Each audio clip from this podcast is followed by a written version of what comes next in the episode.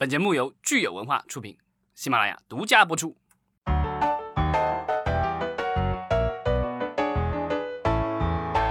欢迎大家收听新一期的《影视观察》，我是老张。大家好，我是石溪。这个我们上期已经预告了，我们今天要聊新片立项，那我们现在就直接切入主题吧。好的，嗯，这一次呢，我们这个聊的是去年的五六七月三个月批下来的。这个所谓的立项，但是呢，都是在十一月和十二月底公布的。这个就是可见我们的电影局今年的呃去年的这个一年的工作效率，呃还是有待提高了。是的，今年呢，其实呃我们说也是主旋律大年哈。从这个电影立项当中也可以看出来，就是有各种各样的公司立了各种各样的主旋律题材的电影。那我们就先跟大家分享一些我们觉得比较有意思的这个项目啊。呃，首先呢，我觉得最有趣的还是咱们的这个博纳这位大大哈，因为他每一部现在基本上这个呃发布的电影都多多少少是有主旋律色彩了。嗯，然后这一部的话，之前可能我们也聊到过，就是中国医生，呃，大家一听名字基本上就知道了，对吧？结合去年的我们的时事，就知道他要说的是什么样的故事。那呃，导演呢还是刘伟强，香港导演和呃博纳合作了很多部主旋律了，包括之前的《建建军大业》，对吧？还有那个《中国机长》，对吧？咱们其实对于香港导演的这个执行力哈也是非常有信心的。那看看这一次这个由刘伟强执导的《中国医生》，呃，是不是能够打动咱们的观众？对这部也这个电影的话，其实在今年国庆已经开机了，然后在十呃，然后之后十二月好像也去武汉取景了，呃，最后是在十二月二十三号宣布了杀青，啊，演员阵容也很强大，其实和中国啊，其实和那个中国机长有一些重叠的地方，主演还是张涵予和袁泉，是的，然后另外的话有朱亚文、李晨的加盟，然后易烊千玺。呃，和欧豪特别出演，这个就是老中青三代演员了，是吧？呃，没错。那我们说张涵予和袁泉跟这个刘刘伟强导演啊，看来是之前的合作也是非常愉快，所以就延续了这个合作关系。嗯，那这部电影的话是明啊是今算今年不是明年了，这个我的日期老是改不过来，是今年的这个党的一对党的一百岁生日的献礼片。除了这个博纳他立项的这个中国医生哈是跟抗疫有关的，我们看看其实中影和阿里巴巴也联合立项了一部跟这个武汉抗击疫情相关的这个电影，叫《江城子在武汉》。对，然后它的梗概说的是就今年的新冠疫情汹啊去年了，去年的新冠疫情汹涌来袭，然后武汉封城，然后讲的是呃城市内外的这些普通市民。战胜恐惧，成为志愿者，互相扶支持，所以我觉得它可能是一个群戏的一个感觉吧。我觉得为这部电影打分呢，可能要看看咱们呃武汉的这个观众朋友看过之后是不是会买单了。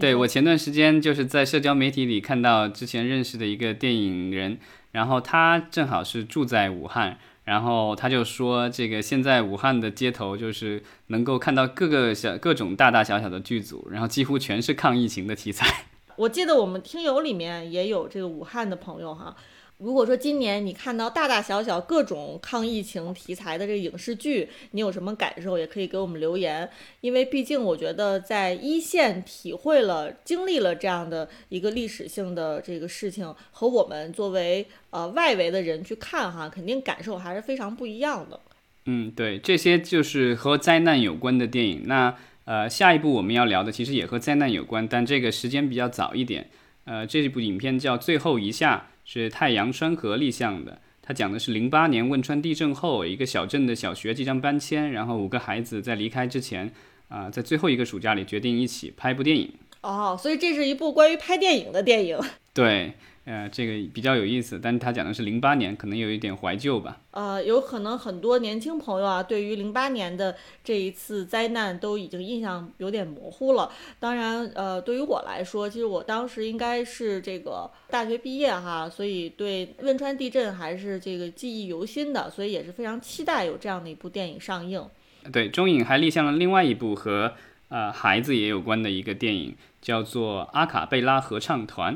阿卡贝拉其实是这个人声合唱的这个名词，对，就是无伴奏，然后就是纯粹靠人声，但听起来好像有乐器或者有这种这种感觉。中影立项的这部电影呢，它的灵感其实也是来源于真实的事事情，就是在厦门六中是有这样的一个合唱阿卡贝拉合唱团。对，所以这个真人真事改编的一部和孩子还有老师有关的电影，对吧？我还是相当期待，因为好多年以前法国的那个放牛班的春天，其实当时让我很感动。啊，我不知道这个我们的国产的这种电影能不能拍出这样类似的感觉。前一段时间好像刘德华监制并且也参演的一部电影，香港的也是讲这个唱歌的，对吧？儿童合唱团的，就学生合唱团的，但在国内好像也上映了，但是好像票房不是呃很尽如人意。不知道这样一部这个中影的这个电影啊，因为它可能更接地气一些，因为是咱们内内地发生的事情，所以看它的表现如何吧。呃，我们刚才其实说到了阿里巴巴和中影联合立项的电影哈，那阿里巴巴它独自的其实还立项了一个电影，叫做《打火机与公主裙》。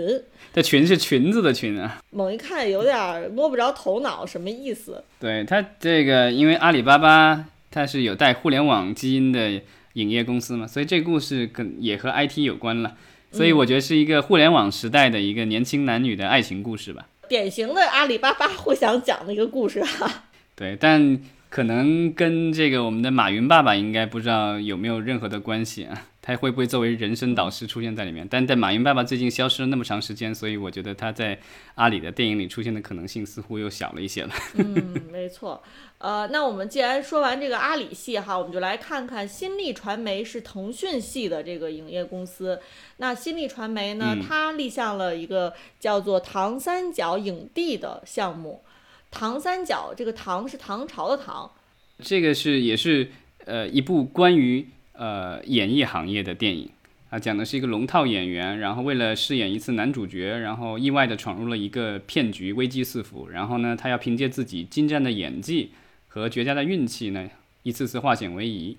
到最后他知道他所谓的这个男主角不过是一场梦，然后呢，就是这个最后他将如何抉择？看这个故事梗概哈，它其实是有这种呃有犯罪，然后还好像是有点喜剧的这种感觉哈。因为在国内的话，其实目前来说，呃，这种以演艺圈为题材。然后又比较成功的这种啊电影，目前来说好像不是特别多，所以我觉得可以看看这一部会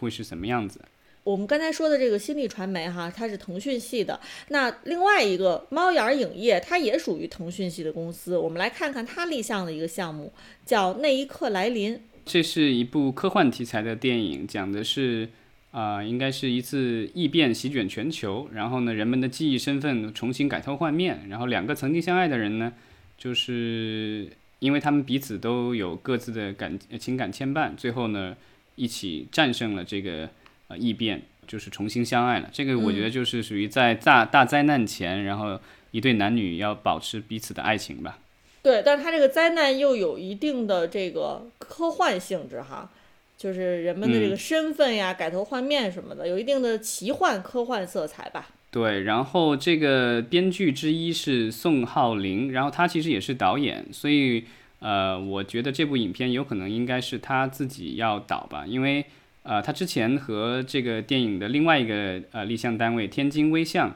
其实有过合作，因为微象是主要做科幻项目的一个公司，之前他们一起好像拍过一个叫《出太郎的夏天》的电影吧。然后宋浩林导演今年其实啊去年了，去年其实有一部新片《赤狐书生》，然后讲那个狐仙的，当然票房不是很理想。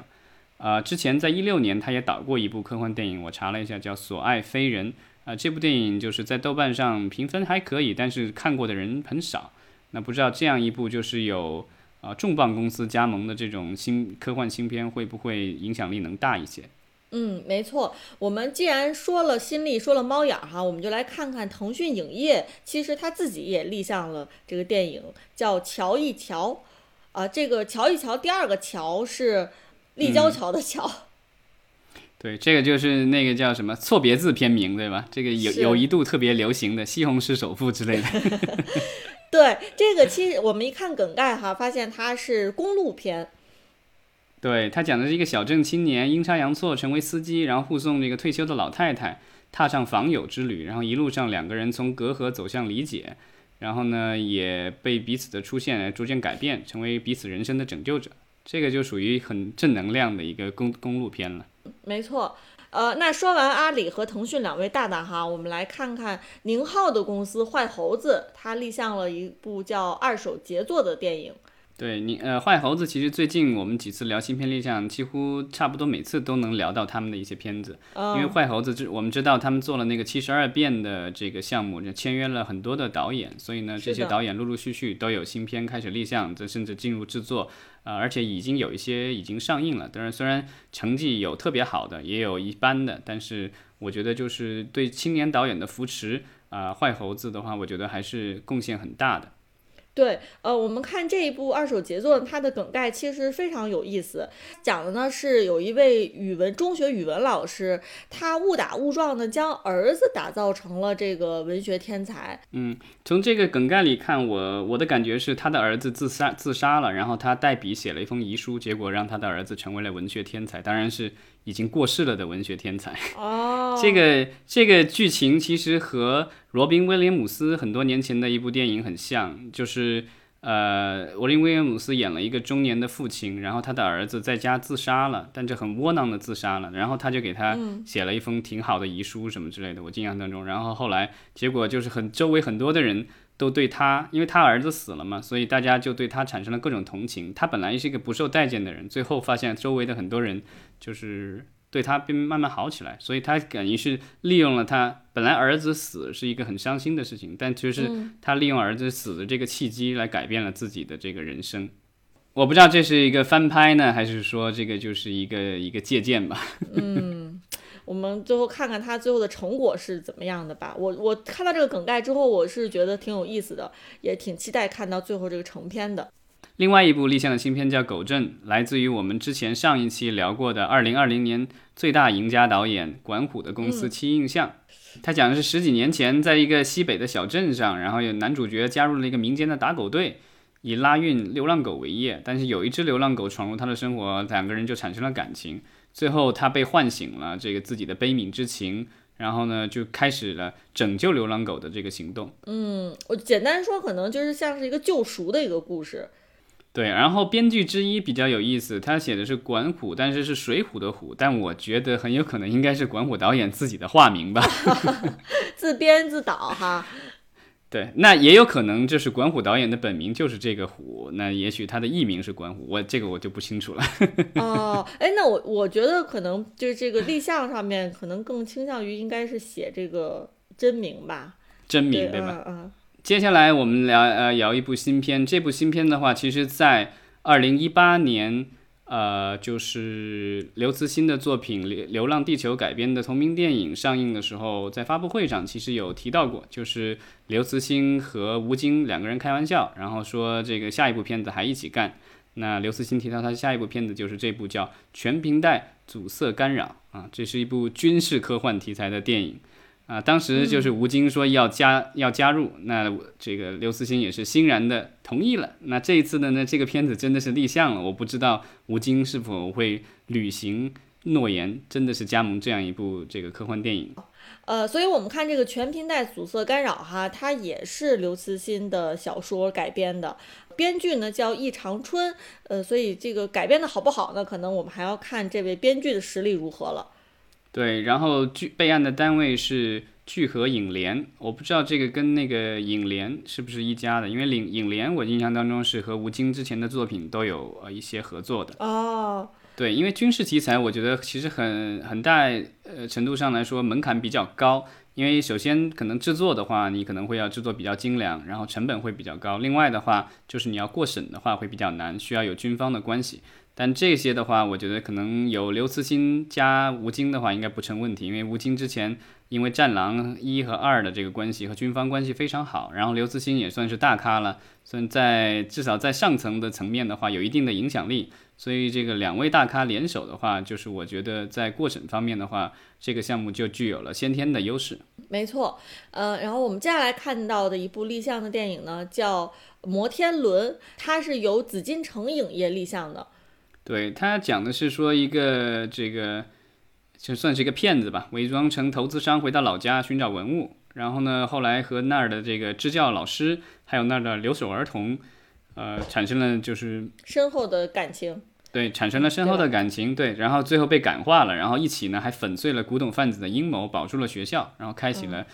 人新的人生，这也是一个救赎的故事。对，不得不说跟那个狗镇有异曲同工之妙哈。对，我觉得这样的电影的话，可能跟演员啊，跟这个故事有很大的关系，因为这个可能不会有任何的这个大场面和很多的商业元素。呃，所以简单来说就是打狗人成救狗人，然后我们这个摩天轮是古董贩子、古董骗子打败了古董贩子。对，好，接下来我们看看这个，哎，北京文化哈有个项目立项，其实我们上期也正好说到了北京文化，呃，最近呢可能财务方面出了一些状况。对，备案单位是北京京西文化，其实就是北京文化的这个公司了。嗯。然后他立项了一个项目叫云边有个小卖部，编剧是张嘉佳啊，所以我觉得这个呃，就是可能我不知道张嘉佳除了编剧以外，会不会像之前的电影一样，也自己也出手做导演。那我们看这个项目，其实也是多多少少有一些救赎的感觉哈，是讲的这个呃这个各种失败的这个这样的一个 loser 刘十三，他呢毕业之后回到了家乡，然后在家乡呢用小饭店来证明了自己，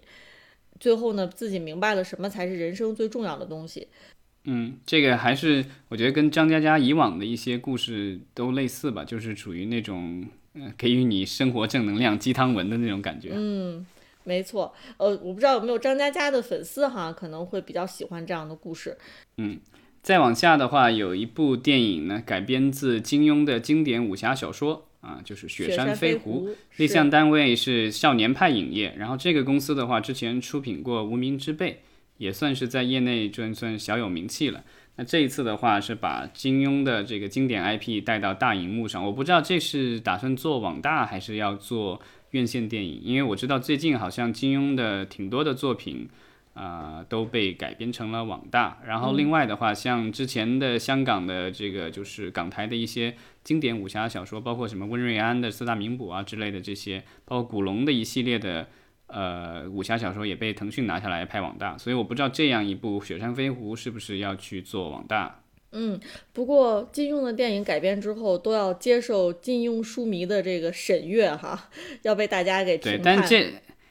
对，但在过去的二十年间，我觉得就是二二十来年间，就是咱们内地的话，把金庸的武侠小说拍成剧，已经拍了无数版了。就是每一一部小说可能都拍好几版，可能大家对这个剧已经产生了厌恶，所以现在大家都一一窝蜂都改电影了。之前咱们聊过有《鹿鼎记》要改，然后呃，就是千呼万唤始归来的这个就是《倚天屠龙记》的续集也来了，然后现在又有《雪山飞狐》，对吧？然后之前好像《天龙八部》也有这个，应该那个是是类可能是网大吧，反正就是金庸的呃经典的这些小说，反正在金庸老先生去世以后，反而又重新回到大荧幕。因为我们知道，其实，在遥远的七八十年代，当时因为可能电视的普及没有那么广，所以那时候的像金庸啊、古龙的很多的小说，其实都是最早是呃作为系列电影出现在大荧幕上的。是的。但那个时代已经离我们很遥远了，但是。在这个几十年后，他的这些电影又回到大荧幕，我觉得这个也是一个很有意思的一个轮回的现象。嗯，其实刚才你说的这个最早金庸的故事改编都是系列电影哈，所以我觉得它其实本身内容体量是比较大的。如果你是通过一部电影，比如《雪山飞狐》，能够把这个故事讲好、讲明白，嗯，可能也不是一个特别简单的事情。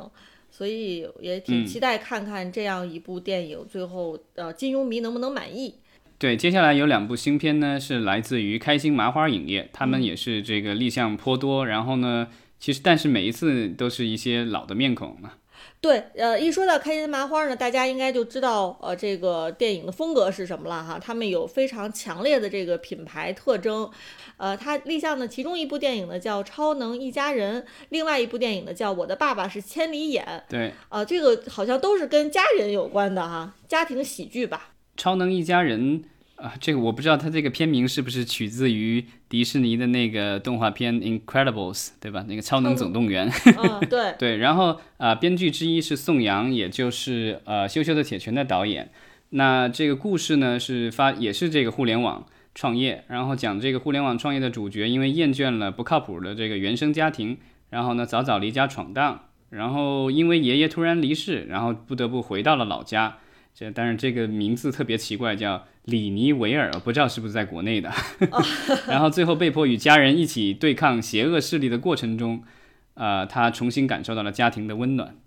嗯，这个里尼维尔，我我不知道咱们国内有这样一个地名吗？嗯，对，反正挺奇怪的一个名字，还是一个虚构的一个名字啊？对，就跟西红柿一样的。对对对，然后这个地方还有邪恶力量。所以听上去是不是有一点点奇幻色彩哈？对，所以我不知道这个是不是真的是就是说大家有超能的，但他写的好像又特别写实，好像什么互联网创业的青年的男主角。他另外一部呢，《我的爸爸是千里眼》呢，看上去就没有任何奇幻色彩了，它就是一个比较平实的一个故事哈。他是我们的主人公，他其实是呃收养了一个女儿，那他在这个跟女儿的这个交往过程当中，最后呢自己有了一个成长。那这个其实他的这个情节，就是说实话啊，我觉得跟 Will Ferrell 前几年的一个电影好像有点像，其实就是讲他等于是重组家庭，然后他老婆带过来了一个一个孩子，然后他一直想成为他的这个就是母怎么说，两个人能够关系好一点，成为一个比。呃，有一个比较融洽的父子关系，但是呢，那个孩子的亲生父亲突然到来了，然后就感觉事事都比他强，所以他就很嫉妒，然后是两个爸爸等于是竞争，形成了一种竞争关系，就为了争夺这个孩子的好感。嗯，呃，其实我觉得开心麻花他们也会比较多的去借借鉴一些海外的电影吧，就是他们经常也是从国外的这个作品当中找灵感。嗯，那之前的《西红柿首富》其实也是做的翻拍，我不知道这一部的话是翻拍呢，还是说是借鉴的这个制作？没错。然后呢，我们来看看这个大家都路人皆知的这个追光动画哈，他们立项了《白蛇二》啊，叫《青蛇劫起》。我们知道《白蛇一》呢成绩是非常的好，也是被各位这个业内业外人士所喜爱。那这个《白蛇二》呢，呃，我觉得它能立项哈，也是在大家的意料之中。很多人呢也期待着能够看到白蛇的这个第二部。对，但是我比较好奇的是，因为第一部是一个合拍片，是追光和华纳呃共同呃出品的。那这一次的这个续集立项好像没有提到华纳，我不知道是不是呃双方的这个后续合作暂停了，还是说将来可能会把它再改成合拍片？因为呃这个就是。这趋势上来说，在这几个月的立项里，我很明显的感觉到六月和七月是一个合拍片都没有。我不知道是因为疫情的影响，还是说是因为审查的关系，突然一下感觉这个合拍片迅速的降温。是的，呃，当然我们说华纳其实是参与了《白蛇》的发行，对，但是他也投资了，对，不知道这个就是第二部的话，他们会不会有继续的合作？当然，好像《白蛇二》其实当时华纳拿了它的海外发行，似乎也没有做出太大的贡献和成绩，所以也许这个后续的话，也许他们没有再继续合作，也有可能。嗯，没错。所以其实我们刚才说的这些项目呢，都是比较知名的影视公司和电影人他们的最新的立项的情况哈。嗯。那除了除此之外呢，老张你还看到有哪些有趣的项目想跟大家分享的？嗯，有两个就是题材上我觉得比较有意思，因为我没明白是因为我最近错过了什么社会新闻还是怎么回事的。就是最近有两家不同的公司，一个是拉近影业，一个是鼎晖映画，这两家公司啊不约而同的立项了，呃以老年电竞为题材的两部电影，分别他们各立了一部啊，拉近的这部叫《银发特工队》啊，我以为是动作片呢。第二部电这个就是鼎映。呃，鼎晖映画立项的这部叫《不老电竞队》，这个这比较直白一点。对，前面那个《银发特工队》剧情说的是平均年龄是五十二岁的电竞队意外走红，然后里面包括了七十三岁的老人，呃，这老人老韩和其他两位老人，然后呢就有十九岁的这个职业选手黄蜂和一个退休退役教练，等于是年轻人搭配这个真的是老年人一起。然后组成了一个强大战队，然后呢？对，但是等一下，等一下，我想补充的啊，就是说，虽然说他们一开始是有十九岁的职业选手黄蜂，但是你看他故事梗概后面说的是，呃，大战前夕，就是比赛开始前夕，黄蜂意外失踪了，就只剩下老人了。对，所以这是一个讲一群老年人背水一战这个电竞比赛的过一个故事。对，然后这个不老电竞队呢，他也是基本上是七十几岁的老人，他们就是为了拯救沉迷于电子游戏的孙子啊，这几位老人呢要这个成立战队，估计是要去跟孙子在这个电竞方面去进行正面的这个交锋。对，我觉得可能要不就是这种类似于打赌了，就是你连我们都打不过，你还打什么游戏？所以看到这个，我也想说，这个脑洞开的是挺大的哈。如果不是受到什么真实社会新闻的这个启发的话，呃，也是如果是凭凭空想象出来这个情节，也是就是挺飞的。因为其实我们说在电玩电竞哈，可能到三十多岁就已经是属于老年人了。对，三十岁的老选手，这个我觉得大家可能不陌生这样的称谓。对，然后但是我们这电影里面都是说都七十多岁还打电竞哈。我我我不知道到底现实当中是有没有这样的老年队。对，然后最后其实还有两部，就是可能呃文艺范儿比较重的电影，这个刚才咱们没聊，也可以聊一聊，都是跟两位大导演有关的。啊，一个是大导演王家卫的公司，然后立项了一部电影，然后编剧是也是导演万马才旦啊，一位藏族的导演。然后他的这个应该是一个主旋律的故事，讲的是。一个进藏拍摄的一个红军题材的电影剧组，然后因为借用了藏区的一个古老的帐篷，而当地的这个老人结识，然后并邀请他啊特邀邀请他出演电影，从而帮助他怀孕的这个年轻妻子待产的一个温馨故事。这个也是一个呃和演艺行业有关的一个电影。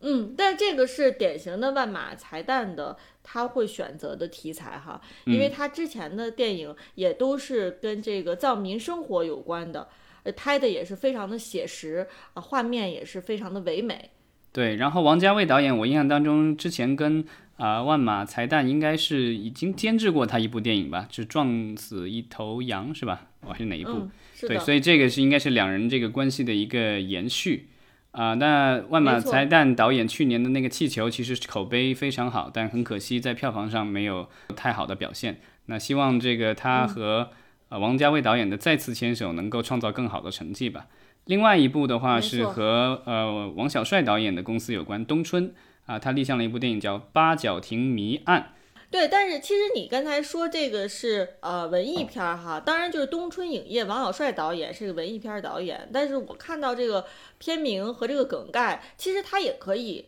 呃拍的就是娱乐性比较强，呃也不一定就是一个纯文艺电影，有可能在这个商业上也会有特别好的表现。呃，那我们希望王小帅导演能够有第一部商业成功之作吧。对，呃，其实我们刚才跟跟大家分享的这些项目呢，只是就是这个立项的所有电影里面很小的一部分。嗯，对。然后其实很多的这个项目，我们之所以没聊，因为我看上去就是很多的特别都是中小型的电影公司，或者是一些有呃政府背景的公司，他们立项的很多项目的话。我的个人感觉，这些电影就跟往年的很多的国产电影一样，可能都不是奔着院线而去的。那我们现在聊的这些，可能主要是聊的是能够在大荧幕上和大家见面的一些电影吧。那如果大家是对我们聊的这些项目呢，有哪个特别有兴趣的话呢，也欢迎给我们留言。呃，其实每次呢，我们看到说有电影，呃，这个宣已经定档了哈，或者是电影真的发布了，然后再回想起我们之前看过它这个立项的梗概，总是觉得也挺有意思的，就是能够比较出来最早这个立项的梗概和最终定档的这个电影之间哈，这个是有差别也好，还是有联系也好，所以总是能找到一些很有趣。的点，嗯，